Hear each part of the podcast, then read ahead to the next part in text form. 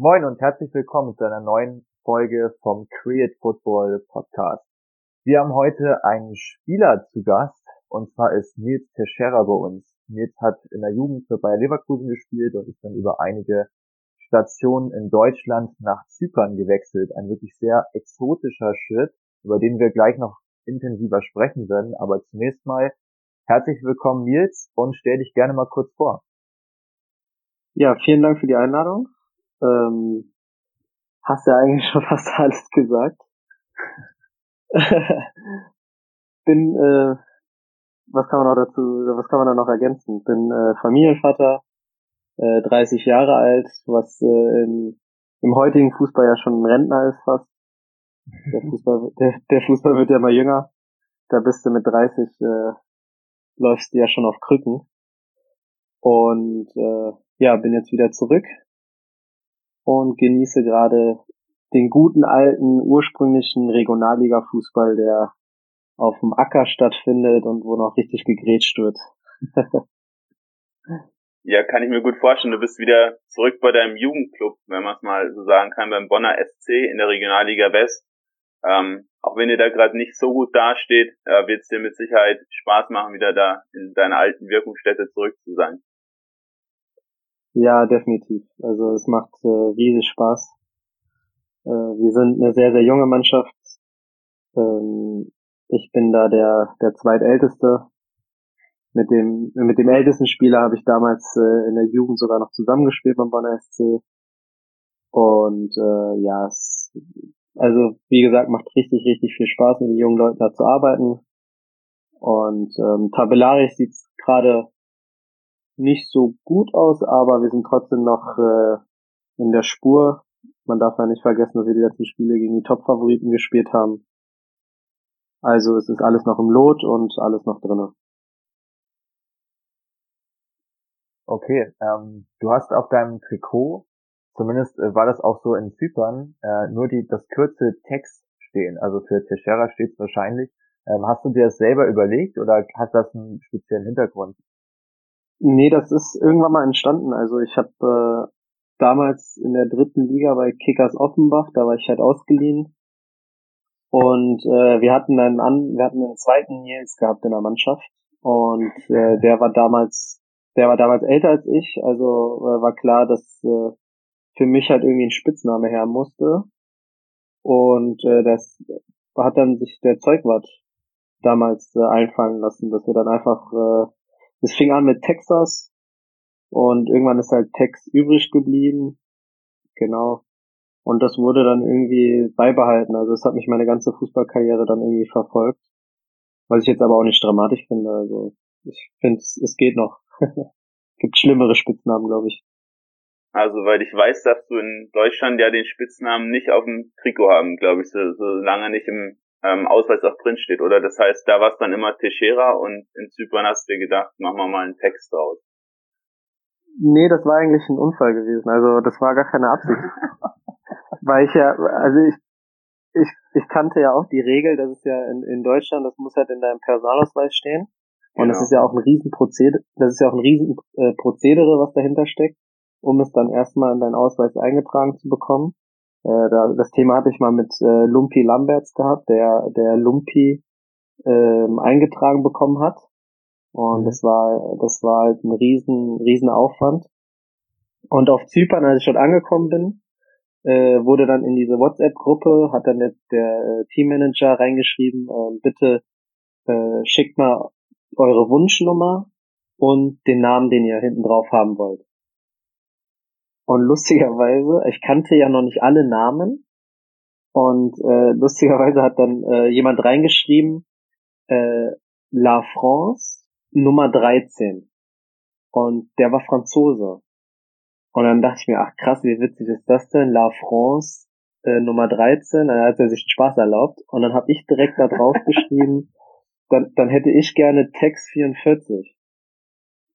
Und äh, dann beim, beim, beim Essen bin ich halt zu ihm gegangen und meinte so, oh, wie lustig, du, du möchtest also La France heißen. Und der so, nee, das, also so heiße ich. ich so, du heißt, du heißt, du heißt jetzt nicht La France.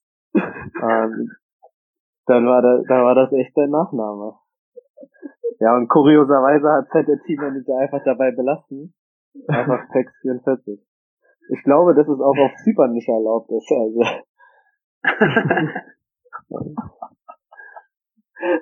Also schon mal schon mal eine erste, eine erste schöne Anekdote schon mal aus Zypern. Da denke ich, kommen äh, später, wenn wir ein bisschen genauer auf Zypern eingehen, noch die ein oder anderen ja, Sachen ums Eck, über die wir dann auch nochmal lachen müssen. Ähm, ich würde sagen, wir starten aber ganz vorne bei deinem Wechsel in die Jugend von Leverkusen. Ähm, in die U17 bist du da gewechselt, soweit äh, ich weiß. Ähm, und hast dann da auch die U17 natürlich, die U19 durchlaufen, bist dann aber nicht zum Profi geworden. Ähm, erzähl uns doch mal ein bisschen was von der Zeit. Ja, ich bin mit äh, 13, glaube ich, so bei Leverkusen gewechselt in die Jugend. Äh, mhm. Die hatten die hatten damals eine Woche vor Köln angerufen und äh, da hatte ich halt Bayern Leverkusen schon zugesagt. Und äh, ja, war eine sehr, sehr anstrengende, aber schöne Zeit. Äh, da da nochmal ein großes Dankeschön an meinen Vater, der mich da jedes Mal zum Training gefahren hat, von Bonn aus. Ist ja auch ein Riesenaufwand. Und äh, hab da halt die ganzen äh, Jugenden durchgemacht bis zur A-Jugend und in der A-Jugend durfte ich dann bei den Profis mittrainieren, habe dann A-Jugend gespielt, bei den Profis trainiert. Äh, das war dann damals die Mannschaft unter Bruno Labbadia mit äh, Rolfes als als Kapitän, René Adler im Tor. Genau, also war schon eine richtige eine richtige Wucht äh, hinter dieser Mannschaft, wie halt auch jedes Jahr, man muss ja schon sagen, Bayer Leverkusen ist eine Top-Mannschaft. War sehr, sehr spannend, sehr, sehr, viel gelernt, viel gelernt. Ähm, es ist ein Riesensprung von A-Jugend zu den Profis und ich habe dann damals gedacht, dass äh, ich glaube ich über eine Ausleihe in die dritte Liga ähm, da eher meine Chancen sehe, Profi zu werden und habe mich dann äh, nach der A-Jugend direkt ausleihen lassen zu Kickers Offenbach in die dritte Liga damals, habe dort dann zwei Jahre gespielt und äh, bin dann in die zweite Liga hochgewechselt. Ähm, bei der Zeit bei Bayer Leverkusen hast du jetzt schon einige Spieler genannt. Waren das auch so deine größten Vorbilder und worauf hast du so bei den gestandenen Profis geachtet? Also waren das eher technische Aspekte, wo du gesagt hast, boah, was der am Ball kann, der der Wahnsinn, da kann ich mir was abschauen? Oder war das eher so Richtung Teamführung, Umgang, soziales Miteinander? Worauf hast du da am meisten geachtet? Wer war so dein Vorbild? Ähm, also für mich war eher überraschend dieses Tempo. Also die hatten ein unfassbares Tempo. Äh, da musste ich auch erstmal, da habe ich erstmal eine Zeit gebraucht, um, um das zu adaptieren. Vor allem was, was Ballannahme, Ballmitnahme anging, äh, da waren die einfach so weit voraus gewesen. Äh, da musste ich äh, hart, in den ersten Wochen hart an mir arbeiten.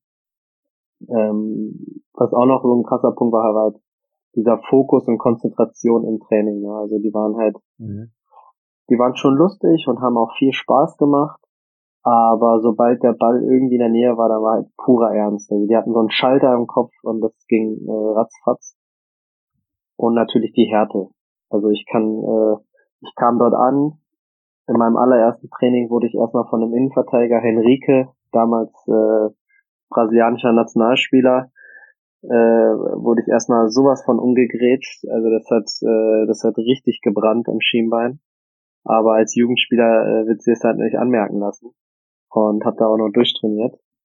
Aber das, das Ding hat echt gezogen. Und da wusstest du erstmal direkt, wo du, wo du warst. Ne? Also das war kein, da geht's halt, da geht's halt richtig um, um Geld, um Plätze. Also da gibt's nichts herzuschenken. Und äh, da ging es ordentlich ab auf dem Platz, ja. So idolmäßig, ähm, ja, muss ich sagen, war jetzt, war jetzt in dieser Mannschaft keiner dabei, wo ich sage, äh, das war jetzt mein absolutes Idol. Es waren schon, schon, da waren schon Spieler dabei, wo ich mir halt ein Beispiel dran genommen habe, an, zum Beispiel Simon Rolf, das war halt äh, mega professionell, mega, mega einfach am Ball. Und äh, das war schon beeindruckend, ihn da, ihn da zu sehen, wie, wie locker er das da runtergespielt hat. Ähm, Arturo Vidal im Zweikampf, das war eine absolute Maschine was so Ball und sowas anging, da waren halt die ganzen Brasilianer, die waren schon schon richtig gut. Also das hat äh, richtig Spaß gemacht und war eine sehr, sehr schöne Zeit. Ja, man darf aber auch nicht äh, unbeachtet lassen, dass du auch damals ein ziemlich großes Talent warst. Du hast 2007 die Fritz-Walter-Medaille in Bronze bekommen, ähm, in der U17. Und auch einer von deinen Teamkameraden, Stefan Reinhardt, mit dem wir auch schon mal einen Podcast aufgenommen haben, den ihr auch gerne nochmal nachhören könnt in allen Podcatchern, ähm, der hat auch eine Fritz-Walter-Medaille bekommen. Wie ist deine Verbindung noch zu ihm? Und wie hast du damals diese Ehrung wahrgenommen? Weil ich meine, das äh, sieht man auch heutzutage immer wieder, dass da schon Spieler geehrt werden, die viel Potenzial haben, aber wenn du dann ein paar Jahre später draufschaust, doch die wenigsten auch eine wirklich große Karriere dann hatten. Ja, ich war sehr überrascht, dass ich so eine äh, Medaille damals bekommen habe.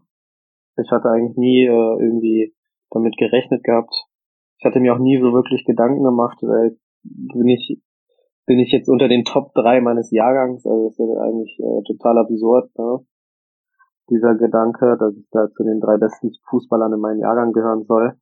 Und äh, ja, kam halt sehr überraschend.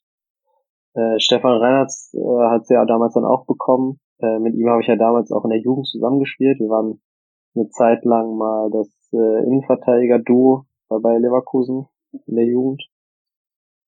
Äh, genialer Mensch, äh, sehr, sehr ruhig, aber unfassbar, unfassbarer Humor. Also wenn er was gesagt hat, äh, was nicht oft vorkam, äh, war es halt immer witzig und äh, immer auch einen ganz klaren Kopf gehabt. Also er war schon immer sehr, sehr weit für sein Alter und äh, hat, hat immer klare Gedanken gehabt und deshalb auch dieser Schritt, dass er halt auch sehr, sehr früh seine Fußballkarriere beendet hat. Ne? Also das äh, kommt ja nicht von, das ist ja nicht irgendwie eine spontane Entscheidung oder so, es war ja schon ein Prozess, der hat sich immer schon Gedanken gemacht und äh, hat ja dann irgendwann was gefunden, was äh, ihn begeistert, auch zukunftstechnisch. Ja, also diesen Mut muss man erstmal haben, ne, dann den Schritt zu gehen und äh, eine tolle Fußballkarriere fallen zu lassen. Ja, wir haben jetzt äh, leider ist so Kontakt ein bisschen, äh, ja, ist nicht mehr so da, aber äh, wir haben uns mal vor ein paar Jahren nochmal getroffen gehabt, äh, bei, bei der Reha und da hat man halt ganz locker wieder gequatscht und äh, bisschen rumphilosophiert. Ja. Also wir hatten immer ein gutes Verhältnis. Genau. Sehr interessant. Ich würde sagen, damit schließen wir deine Leverkusener Zeit mal ab und sprechen nochmal darüber, welche Station, die in Deutschland danach kam, für dich die spannendste war. Du bist ja über Offenbach Frankfurt und Dresden nach Bielefeld gekommen, ehe du dann den Sprung ins Ausland gewagt hast. Was war für dich so die lehrreichste oder die spannendste Station davon?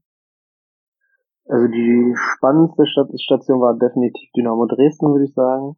Äh, mhm. War auch so mit das mit so die erfolgreichste Zeit. Ähm, die lehrreichste Station, würde ich sagen, war Bielefeld. Ähm, die hat mich äh, menschlich, glaube ich, äh, hat, also sie hat menschlich am meisten abverlangt, weil es halt äh, so das, das war ein negatives Jahr und äh, negative Jahre, die, die haben, glaube ich, menschlich den größten Einfluss. Aber so das, also fußballerisch schönste war halt, glaube ich, Dynamo Dresden, genau. Die drei Jahre dort, die waren ein Auf und Ab. Zum Glück für mich war es mehr ab als, äh, also mehr, mehr äh, positiv als negativ. Und äh, ja, es ist halt eine fußballverrückte Stadt. Mit einem Aufstieg gekrönt. Also besser, besser geht, glaube ich, kaum.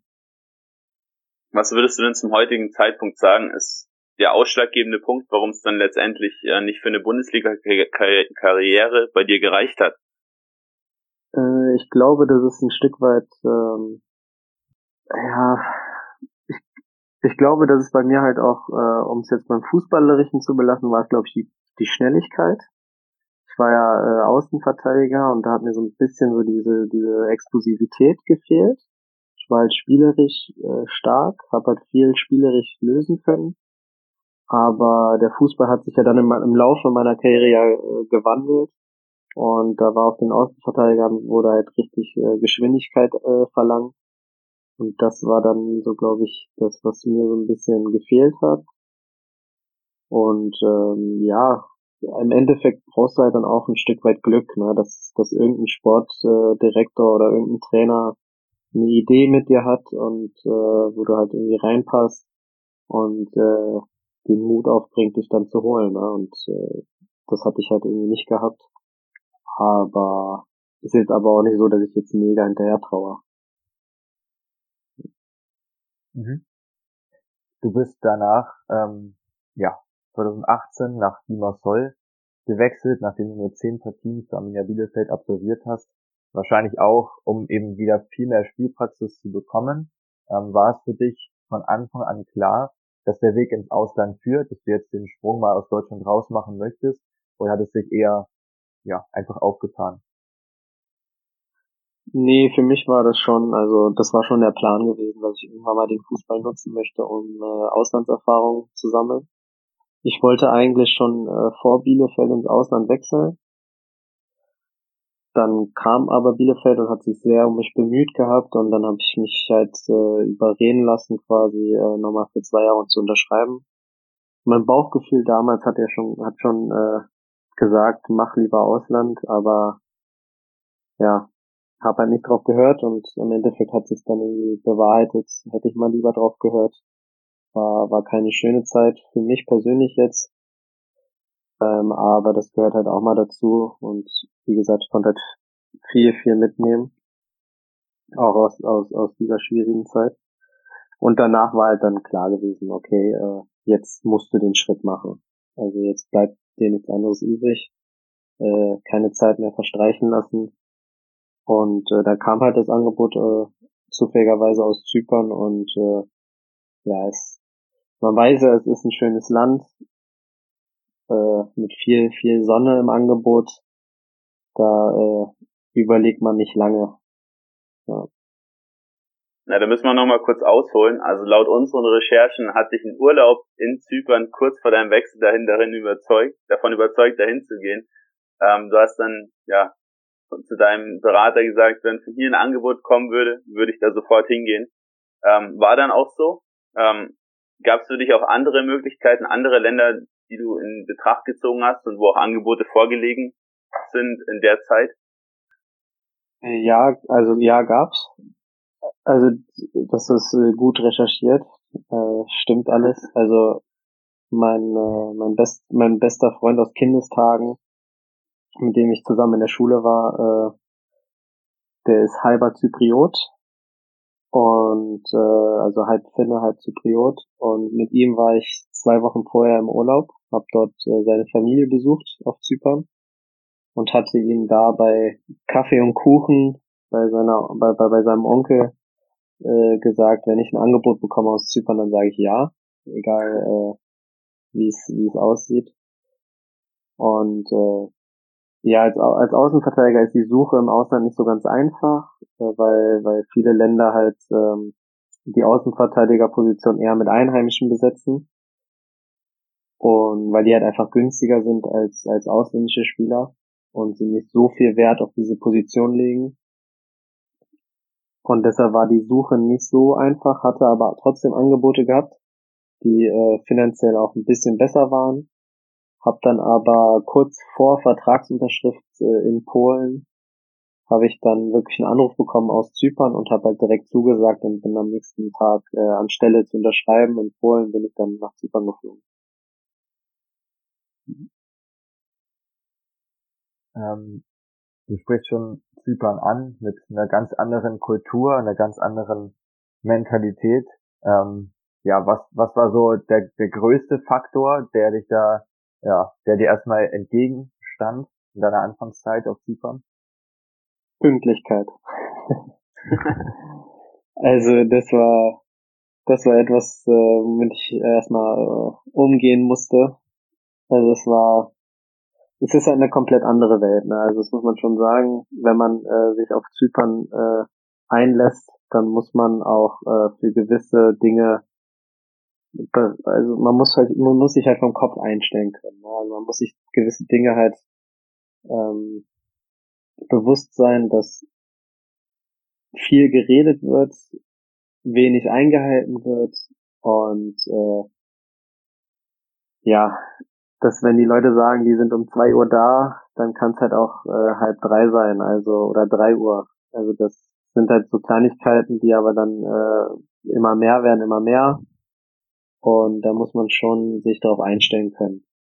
Ähm, zum Glück bin ich, wusste ich halt, äh, dass sowas passieren kann und äh, dass sowas auf mich zu, also dass auch sowas auf mich zukommt. Und ich bin halt relativ entspannt. Ich bin auch ein entspannter Charakter und äh, ja, deswegen konnte ich mich schnell darauf einlassen und konnte die Zeit dort auch genießen. Ja. Aber es war, also ich war halt, das ist ja das Kuriose, ich war dort direkt so typisch deutsch, immer pünktlich, immer professionell und war dann so, für die war ich quasi das Paradebeispiel eines Deutschen.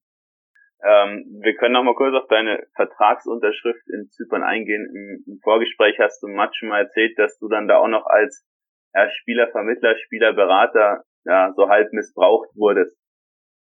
Ja, das hatte sich dann irgendwie entwickelt. Also bin ja dorthin gekommen und war, war für die ja irgendwie so gefühlt ähm, irgendwie was Neues. Also ich war ja der, der Deutsche, ich war ja der, der pünktlich war, der immer abgeliefert hat, der äh, es, also es lief ja wirklich richtig gut. Ich habe ja alle Spiele gemacht und dann irgendwann sind die halt äh, im Laufe der Saison auf den Trichter gekommen, ach, solche Spieler aus Deutschland, die können wir eigentlich, äh, wäre schön, wenn wir davon noch mehr hätten, als, äh, als äh, so Kaffee trinkende äh, äh, andere Spieler, die ja aus, aus anderen äh, im Ausland, die dort einfach nur hin, hin, hinkommen, um, um Käffchen am Strand zu trinken.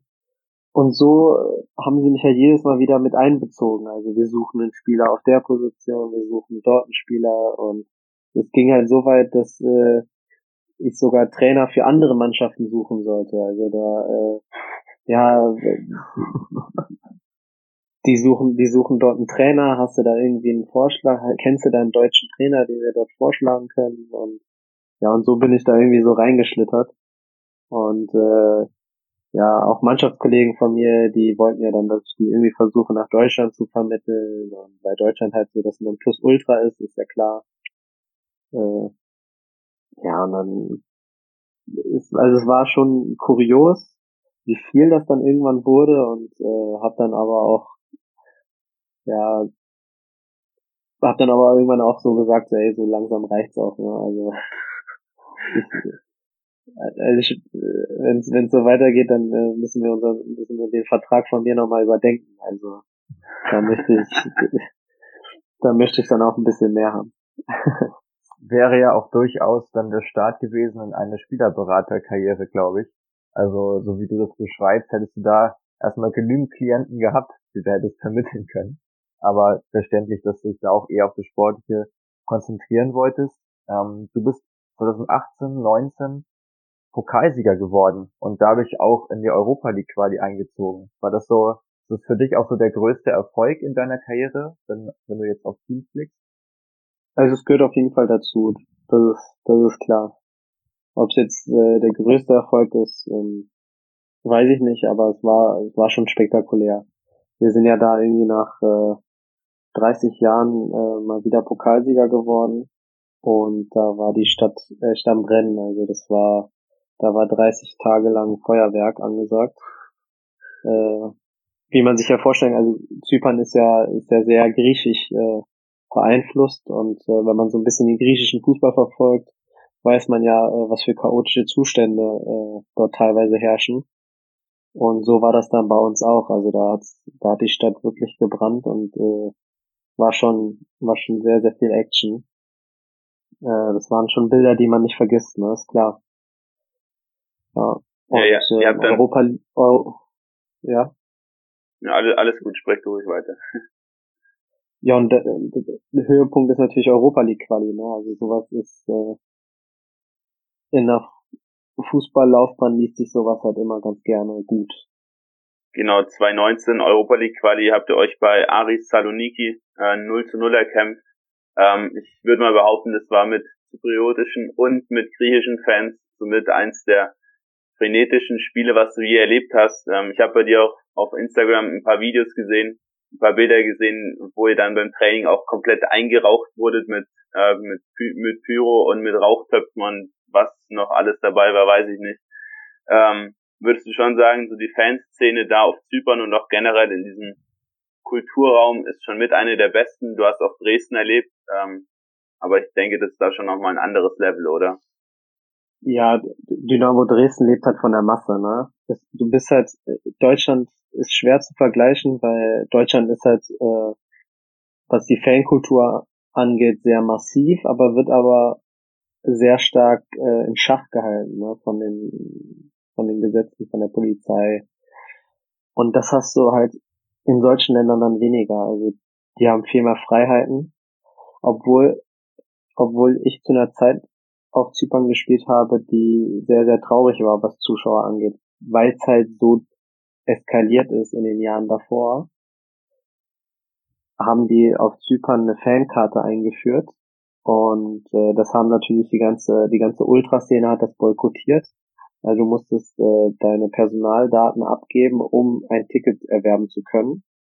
Und äh, die Ultraszene wollte dies nicht machen verständlicherweise, also die haben es mir dann auch erklärt, äh, weil sobald du irgendeine Kleinigkeit falsch gemacht hast, hatte die Polizei das Recht, dich für sechs Monate wegzusperren.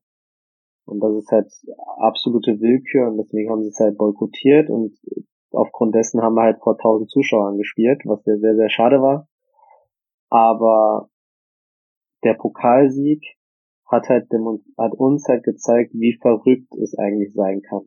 Und auch dieses Spiel, äh, dieses Europa League äh, gegen äh, Hades Thessaloniki, da gab es diese Fankarte auch nicht. Und das war halt wirklich wild. Also da ging wirklich Feuerwerk ab im Stadion und da war wirklich Action. Und das hat halt irgendwie ein bisschen, das fand ich halt ein bisschen schade, dass wir das jetzt nicht, äh, dass ich das jetzt nicht jedes Spiel hatte durch diese Fankarte. Ja. Aber daran sieht man ja auch einfach, wie verrückt, wie fußballverrückt äh, diese Länder halt sind. Ne? Absolut. Ähm, gerade so auch der Punkt, dass man im Ausland, gerade in solchen Ländern ja auch eine gute Chance hat, dann oben mitzuspielen. Ähm, bei einem, ja, bei einem stärkeren Team in diesem Land ähm, ist, denke ich, eine durchaus reizvolle Geschichte, gerade wenn man dann auch in Europa spielen kann. Was denkst du ist der Grund dafür, dass nicht mehr Deutsche diesen Schritt ins Ausland wagen, so wie du es gemacht hast, weil du bist ja schon so eine Art Exot mit deiner Station auf Zypern. Ja, es ist halt, ist halt die Sicherheit, ne? Also du bist halt, du bist halt in Deutschland, bist du in einem sicheren Nest, gut behütet, äh, hast alles, alles ist pünktlich, alles ist safe und das äh, gibt dir halt das Ausland nicht, ne? Das Ausland ist wirklich, also es kann halt spektakulär werden und es kann halt spektakulär gut werden, aber es kann auch in die andere Richtung gehen. Also es gibt halt auch viele Beispiele, die dann, die dann irgendwo im Ausland äh, total versackt sind und äh, als Beispiel halt, was ja so das Paradebeispiel ist, äh, du dem, dem ganzen Geld hinterherläufst, ne? Äh, weil, weil die halt äh, nicht zahlen. Und das verschreckt halt viele, viele deutsche Fußballer, ne? was ja auch verständlich ist, ist ja klar. Weil du ja hier im, im Paradies lebst. Ne? Ja, ein guter Punkt. Also sehe ich auch als einen der Hauptgründe, dass eben viele Spieler ähm, sich da dann nicht auf das Risiko einlassen wollen, wenn du hier deinen ja schon recht gut dotierten Vertrag hast. Ähm, und im Ausland, also so wie jetzt auch in Zypern, da wirst du wahrscheinlich auch nicht das verdienen, was du in der zweiten Bundesliga zum Beispiel verdienst. Ähm, generell das Spielniveau in der ersten zypriotischen Liga, wie schätzt du das ein, dass wir da mal so einen kleinen Einblick bekommen? Also deutsche zweite Liga, vielleicht auch eher deutsche dritte Liga. Ähm, ich habe gelesen, dass das technische Niveau der Spieler da schon recht ansprechend sein soll. Ja, definitiv. Also das ist halt schwer zu vergleichen, weil es halt ein komplett anderer Fußball ist. Ähm, also ich würde jetzt, wenn ich es vergleichen muss, dann würde ich sagen untere zweite Liga, obere dritte Liga. Ähm, aber individuell ist diese Liga eigentlich richtig gut besetzt. Also du hast, äh, du hast da halt viele ausländische Spieler, du hast äh, viele Spanier, viele Brasilianer, viele Serben und äh, gerade diese Brasilianer und Spanier, Portugiesen, die sind halt individuell, sind die halt richtig gut. Ja? Also die kommen da aus den aus den ersten Ligen und äh, machen da ordentlich äh, Wirbel, ne, wenn sie den Ball am Fuß haben. Was halt was halt äh, dann so ein bisschen hinten abfällt, ist halt die ganze Taktik. Ne? Also die sind halt taktisch da sehr, sehr schlecht aufgestellt. Äh, es ist ein sehr, sehr wilder Fußball. Gerade so, äh, gerade so ab äh, 70. Minute, da, da zerfällt, äh, da zerfällt das Spiel komplett. Also da hast du halt wirklich nur Offensive und nur Defensive und dazwischen hast du halt ein riesen, riesengroßes leeres Feld. Und äh, ja, deshalb würde ich, deshalb ist das halt auch schwer zu vergleichen. Ne? Also ich habe da schon gegen Jungs gespielt oder mit Jungs äh, zusammengespielt, die waren technisch richtig, richtig äh, gut, aber äh, hatten halt einfach keinen Bock äh, nach hinten zu laufen. Ne? Das nehmen sie sich, das, das ist, das gehört, das ist halt Teil ihrer Mentalität, ne? Und das hast du dann in, in Deutschland nicht. Hier ist das halt mannschaftstaktisch einfach viel, viel besser aufgestellt. Und ähm, ja, deswegen schwer zu vergleichen. Ja, absolut verständlich. Das erste, was mir dabei einfällt, ist vor allem auch so südamerikanischer Fußball, wo man vielleicht teilweise ein bisschen damit vergleichen kann, ja auch so ein südländisch geprägter Fußball, wo du dann irgendwann im Spiel auch nur noch abwehrende Angriff hast und eigentlich kein Mittelfeldspiel mehr existiert. Das kann natürlich auch attraktiv sein für die Fans, ähm, aber ist natürlich so als ja als Kenner so der Top 5 Ligen wundert man sich dann doch erstmal, was denn da los ist bei den einzelnen Mannschaften und ja, dass diese taktische Komponente etwas fehlt, kann ich durchaus nachvollziehen. Ähm, du hast deinen Vertrag im Sommer aufgelöst. Ähm, lag das vermutlich an der Pandemie oder hatte das einen anderen Ursprung? Wolltest du jetzt zurück nach Deutschland? Wie kam es dazu? Ja, das war mit mit Grund. Also es gab viele kleine Faktoren und ähm, ja, Coronavirus hat halt dann nochmal äh, den kompletten Ausschlag gegeben. Es war halt dann schon so, dass äh, unser, also der, der Fußball dort ist ja eh sehr, sehr korrupt. Und die Liga, die Liga wurde ja dann abgebrochen, ähm, weil sich die Präsidenten halt durchgesetzt haben. Die wollten dadurch halt äh, bewirken, dass sie halt uns nicht mehr bezahlen müssen. Genau, also die haben, die haben da die Lücke erkannt, dass sie dort äh, vielleicht äh, Geld sparen können und äh, haben dann richtig Druck gemacht auf den auf den äh, Präsidenten dort, dass der halt sagt, dass die Liga abgebrochen abgebrochen werden muss. Genau. Ja, und so kam es dann auch äh, natürlich auf uns Spieler dann zurück, irgendwie, dass der Präsident sich dann halt äh, gemeldet hat und gesagt hat, hier, ihr müsst alle auf äh, mindestens 30 Prozent vom Gehalt verzichten. Und äh, wenn nicht, dann äh, ja, schmeiße ich euch raus. Also dann seid ihr weg vom Fenster. Genau. Und äh, ja, 30 Prozent fand ich halt äh, relativ viel und dann haben wir halt versucht, das irgendwie zu verhandeln, aber da gab es halt keinen Verhandlungsraum. Also da kam gar, gar kein Entgegenkommen oder irgendwie andere Ideen. Ich hatte ja dann auch äh, angeboten gehabt, okay, dann äh, gehe ich jetzt runter mit dem Gehalt, dafür verlängere ich nochmal um zwei Jahre, äh, möchte dann diese Gehaltsstufen drin haben, so dass man halt summa summarum wieder auf das Gleiche rauskommt. Äh, darauf wurde gar nicht eingegangen und äh, ja, irgendwann hat sich das dann so hingezogen, dass man dann halt selber dann irgendwann vom Kopf halt abschaltet und sagt, ja, vielleicht äh, ist das jetzt auch ein Zeichen dafür, dass es jetzt einfach auch vorbei sein soll. Zudem äh, hat äh, mein bester Freund dann auch noch in Deutschland geheiratet da wollte ich halt als Trauzeuge auch unbedingt dabei sein und äh, ja, mein Sohn ist jetzt auch bisschen älter und äh, bald fängt äh, für ihn die Schule an und da will man dann auch irgendwie eine Basis schaffen. Also es waren dann so viele kleine Faktoren, die äh, dann irgendwie das Zeichen für mich äh, waren. Ja, es ist, glaube ich, Zeit jetzt für eine Veränderung. Genau. Ja, spannend. Ähm, bevor wir gleich auf deine jetzige Situation und auch ja deinen Wechsel jetzt zurück nach Bonn im Sommer dann besprechen, ähm, würde ich dich bitten, nochmal ein, zwei ja, Anekdoten aus Zypern zu erzählen. Ich glaube, du hast da einige Geschichten auf Lager, ähm, über die wir schmunzeln oder lachen müssen. Was sind so die verrücktesten Dinge, die dir da passiert sind? Ja, also wie man sich ja vorstellen kann, ist ja dieses Land äh, sehr, sehr korrupt. Es ist eine kleine Insel und äh, jeder kennt irgendwie jeden und äh, jeder möchte irgendwie ein Stück vom Kuchen haben. Das ist ja auch Teil der Mentalität dort. Und äh, ja, da wurden halt Spiele verschoben in einem ganz krassen Stil und auch sehr, sehr offen. Also da wird sehr, sehr offen damit umgegangen. Ne? Also da waren wir bei einem Freundschaftsspiel gewesen und man kann ja auch mittlerweile auch Freundschaftsspiele setzen, wenn sie offiziell sind. Mhm. Und äh, dann ist in der hat wohl der Torwart der gegnerischen Mannschaft hat dann wohl gewettet, dass äh, in der zweiten Halbzeit äh, wir irgendwie vier Tore schießen. Genau. Genau, also der Torwart ist äh, in der Halbzeitpause zu unserem äh, Stürmer gegangen und hat halt gesagt, e egal was ist, schieß einfach aufs Tor. Also egal von wo, schieß aufs Tor, ich mach den Rest.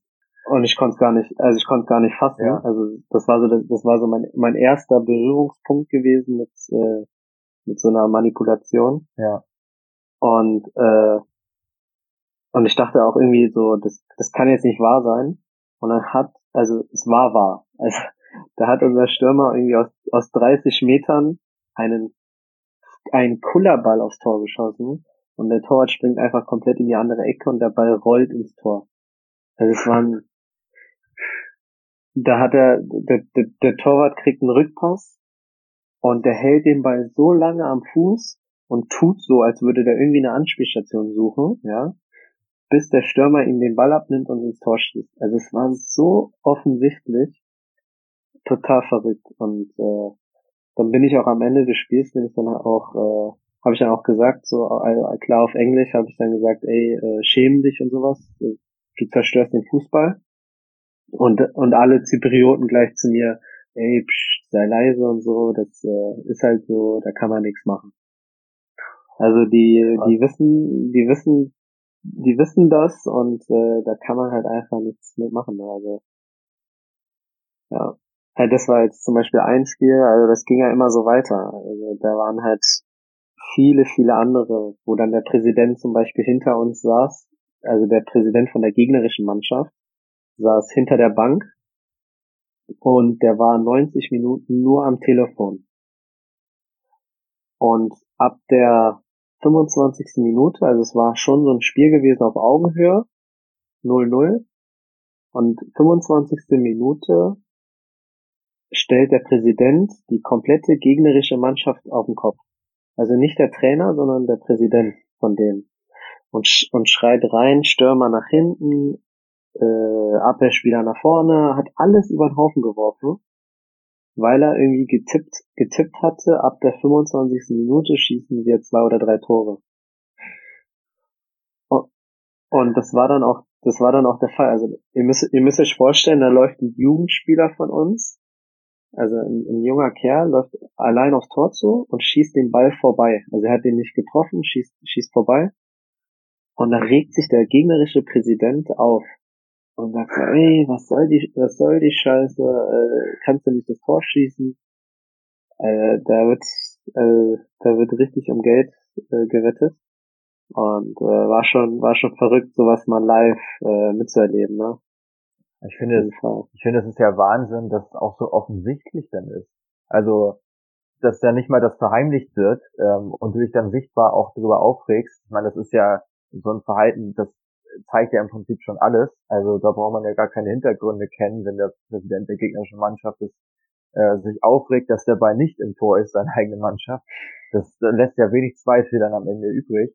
Und ich meine, jeder, der schon mal selber gewettet hat, ohne das Ganze zu manipulieren oder einfach nur so gewettet hat, ähm, weiß ja, dass man sich darüber aufregt, weiß ja, dass man da versucht natürlich äh, sein Ergebnis zu kriegen, aber ähm, das halt so offensichtlich halt zu machen und ja, finde ich eigentlich, äh, da fehlen mir ehrlich gesagt auch ziemlich die Worte, das ist doch so, äh, dass es ja auch kein Einzelfall war, wie du es jetzt beschrieben hast.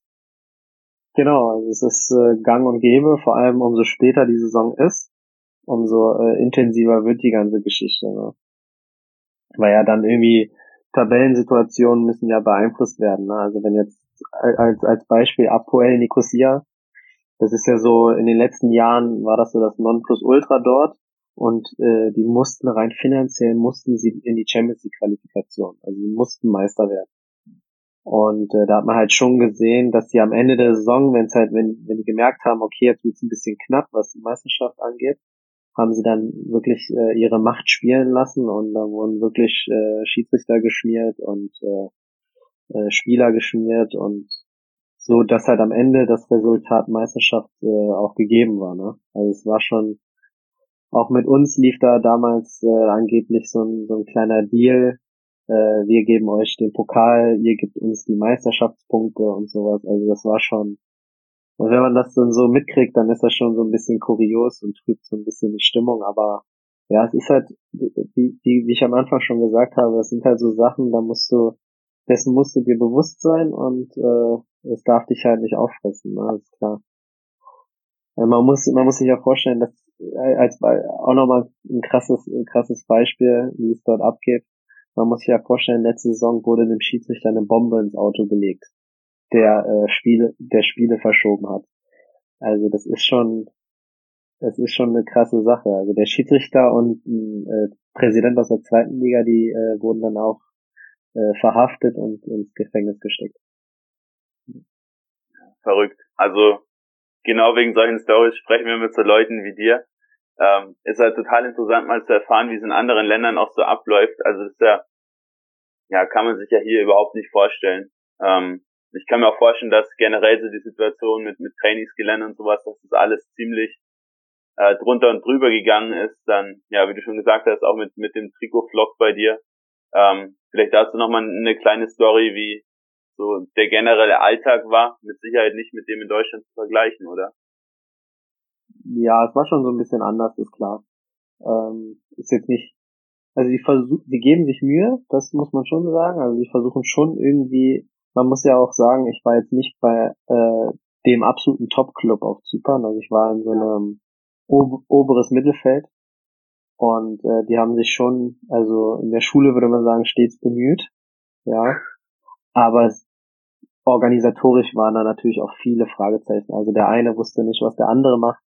Da, dazu kommt noch, dass äh, unser Verein, also es ist ja auch gang und gäbe auf Zypern, dass der Präsident ist ja der Besitzer vom Verein. Also es, es gibt einen Geldgeber und äh, alle hatten, bei uns war das zumindest der Fall so, äh, alle hatten Angst vor ihm. Also es war schon äh, ein sehr, sehr einflussreicher Mann und äh, sehr beängstigender Mann. Und da wollte dann keiner irgendwie ihm, äh, ihn was fragen. Also wenn wir, wenn wir dann gesagt haben, ey, äh, dann zahlten wir jetzt endlich mal das Gehalt, so nach zwei Monaten, äh, dann hatte sich keiner irgendwie getraut, ihn mal anzurufen und darauf anzusprechen. Ne? Und äh, da mussten immer wir Spieler mussten, mussten uns dann darum kümmern, weil sich keiner von dem Teammanager oder äh, Sportdirektor oder sowas getraut hat, äh, ihn darauf anzusprechen. Weil die ja selber dankbar sind für jeden Job. Also das muss man auch sagen. Also ich konnte das dann auch ein Stück weit nachvollziehen. Ja.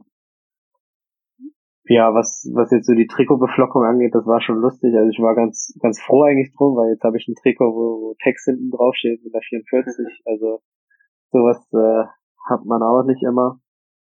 Und äh, darum bin ich ganz dankbar, dass die sich da, äh, glaube ich, das Regelwerk nicht so ganz äh, durchgelesen hatten. Aber es sind dann so Kleinigkeiten, ne? ist klar. Ja. Du bist nach deiner Zeit auf Limassol wieder nach, nach Deutschland, nach Deutschland zurückgewechselt. Ähm, trotzdem war der Schritt zum Bonner SC für Außenstehende erstmal ein bisschen, ja, verwunderlich, ein Coup und auf jeden Fall für den Verein, aber Gab es für dich keine Möglichkeit, in die zweite oder in die dritte Liga zu wechseln? Ähm, ja, dadurch, dass Zypern halt nicht im, im Fokus der Welt liegt, das muss man ja ganz klar so sagen, äh, heißt das irgendwie für viele Leute, dass ich, dass man dann komplett raus ist aus dem Fußball. Also Zypern klingt, glaube ich, für ganz, ganz viele Leute hier in, in Deutschland nach äh, absolutem Urlaub und äh, mit 38 nochmal äh, und am besten noch 25 Kilo auf dem Rippen zu viel, äh, läufst du da über, läufst du da über den Platz, was ja eigentlich, was ja eigentlich gar nicht den Tatsachen entspricht. Also da wird halt schon noch gezockt und da, da geht's auch richtig zur Sache. Und vor allem bei der Hitze ist es auch nicht so einfach, ne, muss man auch sagen. Und wenn er so nach der 70. Minute das komplette Spiel äh, völlig zerfahren ist und du dann eigentlich nochmal ein, doppelt so viel läuft als, als in Deutschland. Also ich bin gefühlt, bin ich da teilweise doppelt so viel gelaufen in einem Spiel als in Deutschland. Aber das, das haben ja viele hier in Deutschland gar nicht auf dem Schirm. Ne? Und deshalb, wenn du dann in deiner Vita stehen hast, äh, kommt jetzt aus Zypern, ist das schon mal nicht ganz einfach. Zudem war es halt auch so gewesen, dass jetzt aktuell in dieser Lage, in der wir uns befinden, viele Vereine eher ihren Kader schrumpfen wollen, mhm. anstatt Spieler dazu zu holen. Dazu kommt noch mein Alter. Also es war wirklich nicht ganz einfach. es gab lose Interessenten aus der zweiten und dritten Liga, aber das waren alles noch so lose Gespräche und wir müssen hier noch einen Spieler loswerden, um dann wieder nachlegen zu können. Und alles so Sachen, auf die man sich halt nicht, äh, ja, ab einer gewissen Zeit, also wenn eine gewisse Zeit verstrichen ist, dann äh, will man dann irgendwie auch äh, als Familie eine Entscheidung haben. Und der Bonner SC, der war sehr bemüht gewesen und äh, ja, es ist halt meine Heimat. Es ist irgendwie ein Anfang vielleicht von, äh, von einem zweiten Leben, der irgendwann mal jedem Fußballer irgendwie blüht, ne? Irgendwann ist halt Fußball auch mal vorbei, zumindest aktiv. Und deswegen war das eigentlich so gewesen, dass äh, ich gesagt habe, du, warum nicht? Also ich versuch mal, ich äh, schaue es mir an, habe jetzt auch deshalb für ein Jahr unterschrieben. Und am Ende des Tages gucken wir mal, wie wie es halt gelaufen ist und vielleicht, ganz, ganz vielleicht entwickelt sich ja nochmal irgendwie etwas in Richtung zweite, dritte Liga. Ich glaube zwar nicht mehr dran, weil mit 30 bist du ja schon zum alten Eisen, muss man einfach so sagen. Zudem ist äh, die Pandemie immer noch äh, allgegenwärtig. Also glaube ich jetzt nicht, dass jetzt irgendwie nochmal was Verrücktes äh, kommen sollte. Aber ich wäre jetzt auch nicht traurig drum. Also es ist gar kein Problem. Und ich fühle mich sehr, sehr wohl. Wie gesagt, äh, mit der jungen Mannschaft macht richtig Spaß. Ja. Es ist äh, eine sehr, sehr interessante Erfahrung jetzt auch wieder. Du hast schon mehrmals die Entwicklung des Fußballs so ein bisschen kritisiert in Interviews. Ähm, zum Beispiel die Wegwerfgesellschaft auf Kosten der Sponsoren, also dass Spieler funktionieren müssen. Ähm, wenn nicht, dann wird dann nicht versucht, eine Lösung zu finden, sondern direkt der nächste Spieler verpflichtet. Ähm, du hast aber auch die Skrupellosigkeit im Profifußball angesprochen. Also dass Medien, Social Media eben die Spieler zu so Robotern quasi entwickeln. Dementsprechend ähm, passt der Bonner SC ja wahrscheinlich jetzt auch besser zu dir, wie vielleicht nochmal ein Zweitligist, wo du dich dann wieder verbiegen lassen musst, oder? Ja, für, also für verbogen habe ich mich ja noch nie irgendwie. Also ich hatte nie irgendwie das Gefühl gehabt, dass ich mich für irgendetwas irgendwie verbiegen muss. Ähm, aber ja, es stimmt schon. Also der Bonner SC ist jetzt nicht im Fokus äh, äh, des deutschen Fußballs und äh, es ist schon ein ruhiger, familiärer Verein und das tut, äh, das tut gerade echt, echt ganz gut. Also man muss schon, man muss ja auch sagen, dass da immer noch Leute am Werk sind, die ich noch vom, aus meiner Kindheit kenne. Also die, die kennen mich noch als kleinen Knirps, der dort äh, über, über den Aschenplatz gelaufen ist. Und äh, das ist schon ganz lustig, die mal wieder alle wiederzutreffen. Wie ist es jetzt für dich so aus dem Rampenlicht des Fußballs des Profifußballs zumindest, erstmal raus zu sein, weil viele Spieler sprechen dann ja davon, dass endlich wieder der richtige Fußball gespielt wird, also ehrlicher Fußball sozusagen in der Regionalliga. Ist das für dich auch so? Ja, es ist schon, also es ist schon eine andere Art von Fußball. Ne? Ob es der ehrliche Fußball ist, weiß ich nicht. Es ist halt wirklich, äh, es ist halt wirklich Basic Fußball. Ne? Also da geht's halt wirklich zur Sache. Da, da geht's um, um äh, Ehre und Stolz. Also man kann ja, man kann ja ehrlicherweise zugeben, dass äh, in der Regionalliga äh, bist du ja nicht Millionär, das ist klar. Und äh, in der Regionalliga, da fightest du echt noch für, für deine Stadt. Und äh, Bonn, Bonn ist meine Stadt. Und äh, da geht's schon ordentlich zur Sache auf tiefen Plätzen. Da springt der Ball auch nochmal gegen Schienbein, wenn du einen guten Pass spielen willst. Und äh, da, reg, da regst du dich, da regst du dich doppelt und dreifach auf. Also das ist schon, ja, sehr, sehr emotionaler Fußball. Das kann man so sagen. Ja. Macht, macht tierisch Bock. Und äh, ja, tut, tut gerade richtig gut. Vor deiner Unterschrift in Bonn ähm, hast du auch mal erwähnt, dass dich ein weiteres Ausland nochmal reizen würde. Ähm, jetzt ist dein Vater aus Portugal. Ähm, du selbst hast angekündigt, Malaysia, Südkorea oder Südafrika würden dich reizen. Ähm, ich war in Malaysia sogar schon mal im, im Fußballstadion, habe mir da mal ein Spiel angeschaut. Ähm, kann ich dir auf jeden Fall empfehlen. Ja, genau. Also dadurch, dass ich ja auf Zypern eigentlich äh, sehr, sehr schöne Erfahrungen machen konnte, äh, ist das auch, ist das Ausland halt offen für mich. Ne? Also die Tür, die Tür Ausland äh, ist, äh, wie gesagt, offen und Ja, aber es musste halt schon was Interessantes sein. Also ich hatte jetzt auch Angebote gehabt aus dem Ausland, aber dadurch, dass ich ja Familie habe, äh, muss ich auch daran denken und äh, da kann ich jetzt nicht irgendwie willkürlich äh, irgendwo in ein Kriegsgebiet rein äh, marschieren. Also das ist, das ist klar, das ist klar. Also es hätte schon was Interessantes sein müssen. Äh, das ist halt nicht passiert oder ich hätte halt noch ein bisschen was abwarten müssen, aber irgendwann möchte man ja auch Planungssicherheit haben. Deswegen. Kannst, äh, du uns, kannst du uns verraten, welche Länder das waren und warum die Länder, die ich gerade genannt habe, warum ausgerechnet die dich so reizen würden? Ja, also ich wollte, also als als Beispiel hatte ich ähm, Kosovo gehabt, als also ich hatte Angebote aus dem Kosovo, ähm, ich hatte Angebote aus äh, aus Litauen und äh, ja, also dieser Schritt von äh, plus 50 Grad im Schatten äh, nach Litauen zu äh, zu minus 30, also das, das die Spanne ist äh, mir dann doch zu groß gewesen oder beziehungsweise uns als als Familie. Es ging halt nicht. Also das kann man halt einfach nicht machen. Und äh, ja, deshalb habe ich da auch sehr, sehr zeitig direkt Nein gesagt. Also das Thema Ausland gibt's halt auch Grenzen, ist klar. Und warum, also Asien war halt immer schon irgendwie ein Traum von mir gewesen, ist halt positionell sehr, sehr schwierig äh, umzusetzen, weil Asien hat ja diese Ausländerregel. Äh, da dürfen ja, glaube ich, maximal vier äh, Ausländer äh, im Kader sein. Und da wird sich halt ganz klar auf Stürmer fokussiert, ne? Auf Stürmer, äh, zentrales Mittelfeld oder Innenverteidigung. Und da fällt's da halt, weil ich ja im, im Ra man muss ja sagen, auf Transfermarkt bin ich ja eher als Außenverteidiger gelistet. Und äh, solche Länder, die das Scouting-System solcher Länder ist ja eigentlich sehr, sehr beschränkt. Äh, die machen ja sehr, sehr viel nur über Videos oder halt Transfermarkt. Das ist ja deren Quelle. Und wenn du da als Außenverteidiger gelistet bist, dann wissen die ja gar nicht, dass du eigentlich aus, also ursprünglich mal Sechser warst oder Innenverteidiger, genau.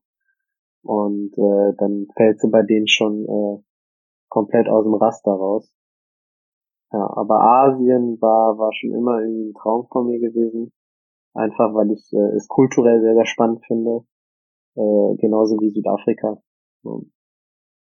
Und die Überlegungen sind jetzt erstmal vom Tisch oder ist es für dich noch eine Option für die nächsten Jahre, vielleicht auch nochmal für ein Jahr vielleicht ähm, den Sprung nach Asien oder nach Südafrika zu wagen, wenn es ein Angebot gibt natürlich. Ja, wenn es ein interessantes Angebot geben sollte, dann kann man durchaus äh, darüber nachdenken, das nochmal für ein Jahr zu machen. Also die Erfahrung nimmt ja am Ende keiner, ne, ist klar. Aber es ist jetzt nicht so, dass ich sagen würde, ja, ich unterschreibe jetzt nochmal für vier oder fünf Jahre das, das nicht. Aber wenn, wenn dann mal sowas kommen sollte und äh, sowas aus dem Nichts mal auftauchen sollte, mache ich mir durchaus Gedanken, das wäre ganz legitim. Gut, dann würde ich sagen, wir kommen so langsam zum Ende. Ähm, ich würde dich ganz gerne noch auf dein Bild mit Cristiano Ronaldo im Privatflugzeug ansprechen, was du gepostet hast. Ähm, mit dem hast du aber nie zusammengespielt, oder? In irgendeiner nein, Jugend. Nein, leider nicht. Genau, weil du ja auch nie in Portugal wir warst. sind ja auch, äh, ja, auch so haben wir einen riesen Altersunterschied. Also er ist ja ein Stückchen älter als ich und wir hatten nie, nie Berührungspunkte damit. Außer im Flugzeug. Wie kamst du dazu? Spontane, spontane Eingebung aus Langeweile, glaube ich. Also das ist das, das ist, glaube ich, das Resultat, das, das ist das Resultat äh, von äh, Langeweile gepa gepaart mit, äh, einem verrückten, ja, mit einem verrückten Typen.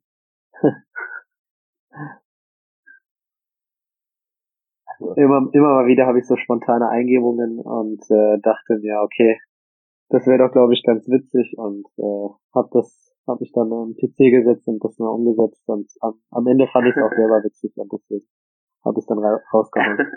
Ah, okay, okay. Stark. Ähm, gut, ja, ich würde ganz gerne nochmal mit ähm, zwei letzten Fragen dann schließen. Und zwar würde ich ganz gerne mal wissen, wer war jetzt so bisher dein bester Mitspieler und wer war dein bester Gegenspieler? Wenn du dich auf einen festlegen müsstest jeweils. Also mein, mein bester Gegenspieler war Also schwierig, also ich hatte echt viele gute Gegenspieler. Ich glaube, der, der so am prägendsten für mich war, war äh, Chubomoteng. Okay.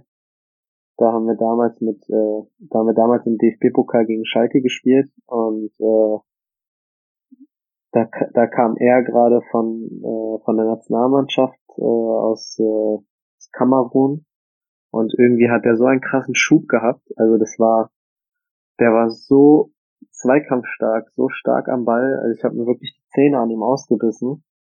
Und äh, vor allem habe ich mir in jedem Zweikampf habe ich mir bei ihm wehgetan. Also das war total verrückt. Da ist er mir dann auch, also ich wollte eigentlich ihn treten, ja, aber irgendwie äh, war es dann immer so, dass ich, dass ich mir wehgetan habe. Also es war total verrückt. Also ich saß dann in der Halbzeitpause total fertig und hab mir gedacht, äh, Mist, ey, jetzt, äh, der macht, der nimmt dich gerade wirklich auseinander, ne? Und äh, der war, der war wirklich an dem Tag war der wirklich sehr, sehr stark. Und äh, ja, bester Mitspieler. Oh, schwierig. Schwierig da irgendwie einen, einen zu nennen. Also ich hatte sehr, sehr gute Mitspieler. Ähm, da also da, da fällt mir jetzt keiner ein, wo ich sage, boah, das war so der, das Nonplus Toni Groß. Okay, ich hab's. Ja. ja, doch. Also wenn ich jetzt auch, wenn ich jetzt auch zurück in die Jugend gehen darf, ja. ja. Ich hatte jetzt nur Profi, ich hatte jetzt nur Profi äh, im Kopf, aber ich habe in der Jugend habe ich mit Toni Groß in der Nationalmannschaft zusammengespielt und der war das Nonplusultra, also der war damals schon in der Jugend, war der uns so weit voraus. Und äh, ja, das war so der Beste, mit dem ich hier zusammengespielt habe. Prima. Ähm, ja, alle Fragen, glaube ich, fürs erste Mal abgeklärt. Ähm, danke, dass du dir die Zeit genommen hast. Ähm, heute Abend steht bei dir wohl kein Spieler du bist verletzt leider. Da wünschen wir dir natürlich eine gute Besserung ähm, und dass du mit Bonn eine gute Saison spielst. Ja, vielen, vielen Dank. Sehr nett. Dankeschön. Hat Spaß gemacht. Dann bis zum nächsten Mal. Sehr gerne.